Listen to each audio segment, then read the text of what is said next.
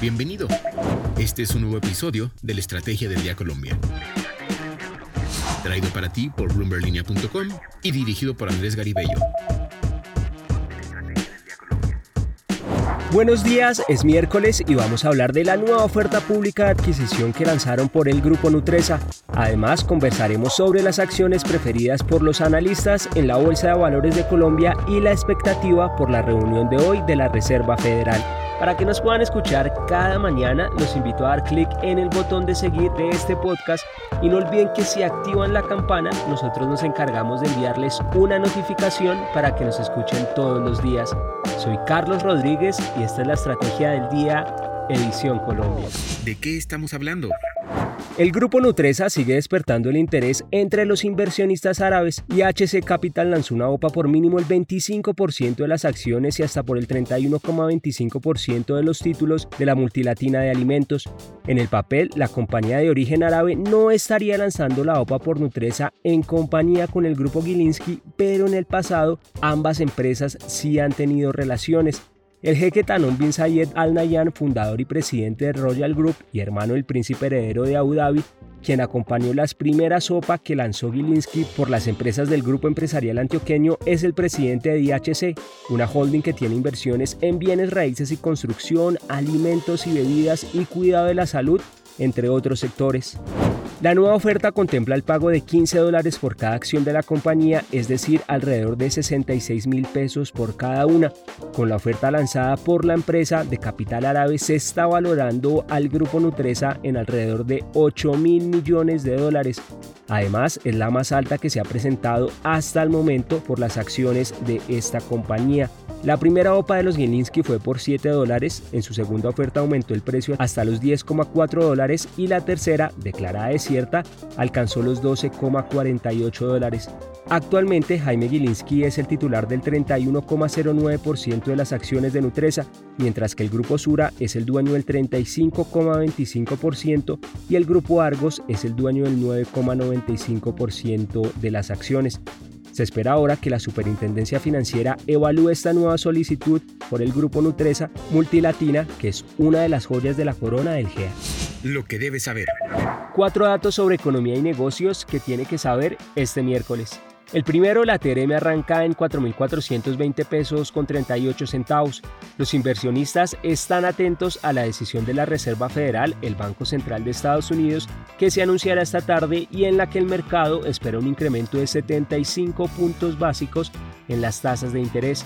La decisión podría golpear al peso colombiano y hacer subir al dólar en los próximos días.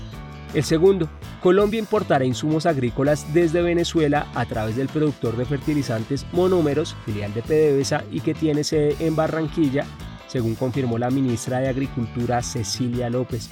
Monómeros participa con un 37% del mercado de fertilizantes en el país, según cifras de la misma empresa. El tercero, y hablando de Venezuela, la aerolínea Wingo abrió la venta de boletos desde y hacia ese país a través de su portal web a pocos días de que se materialice la reanudación de vuelos y la apertura de la frontera. Solo la ida desde Caracas a Bogotá arrancó desde los 118 dólares. Según declaraciones que entregó ayer el ministro de Transporte Guillermo Reyes, el presidente Gustavo Petro y el presidente Nicolás Maduro podrían encontrarse el próximo 26 de septiembre, el día en que se prevé abrir la frontera entre ambos países. Y el cuarto dato, las acciones más atractivas para los inversionistas durante septiembre son las de Bancolombia, tanto la ordinaria como la preferencial, seguidas de las acciones de ISA y del Grupo Energía Bogotá, según reveló la encuesta de opinión financiera que realiza Fedesarrollo. Además, los analistas consultados ahora son más pesimistas respecto al crecimiento que habrá en 2023, pues en la edición pasada esperaban un alza de un 3,2%, mientras que ahora pronostican un incremento de un 2,1% para el próximo año. Descifrando.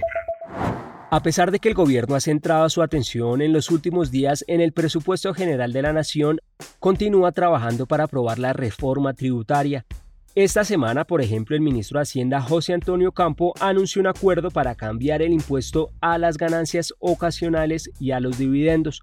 Valery Cifuentes en Descifrando nos cuenta cómo van los tiempos del proyecto de ley. Hola Carlos, es miércoles y Descifrando lo sabe. Hoy les traigo un tema de los que muchos andan atentos en Colombia, la reforma tributaria y sus tiempos. Les dejaré tres datos clave para que entendamos mejor este tema. Primero, el Ministerio de Hacienda está trabajando en la reforma tributaria de ladito mientras cumple los tiempos que la ley le exige para sacar adelante otro de sus proyectos de ley clave en este segundo semestre el presupuesto general de la Nación para 2023. Segundo, dado este contexto y la urgencia que tiene el gobierno, el Ministerio de Hacienda espera que la tributaria quede lista y aprobada el próximo mes, es decir, en octubre. En sus planes está sacar adelante los consensos necesarios para que el texto que llegue al primer debate de la tributaria en el Congreso quede listo a finales de septiembre. Tercero, pese a los tiempos que el Ministerio de Hacienda tiene en el radar, algunos expertos en estos trámites en el Congreso consideran que las cuentas que está haciendo el Ministerio podrían ser optimistas y la aprobación de la tributaria podría darse más bien hacia inicios de noviembre. Eso ha sido todo por hoy. Si quieren conocer más detalles sobre la reforma tributaria, visiten nuestro portal de bloomberlinia.com. Recuerden que nos oímos todos los miércoles en Descifrando. Les recuerdo visitarnos en bloomberlinia.com para conocer quiénes son los 500 personajes más influyentes de nuestra región. Y no olviden que acá está la información independiente que une a América Latina. Nos escuchamos mañana. Esta fue la Estrategia del Día Colombia. Dirigido por Andrés Garibello, producido por Arturo Luna y Daniel Hernández. Que tengas buen día.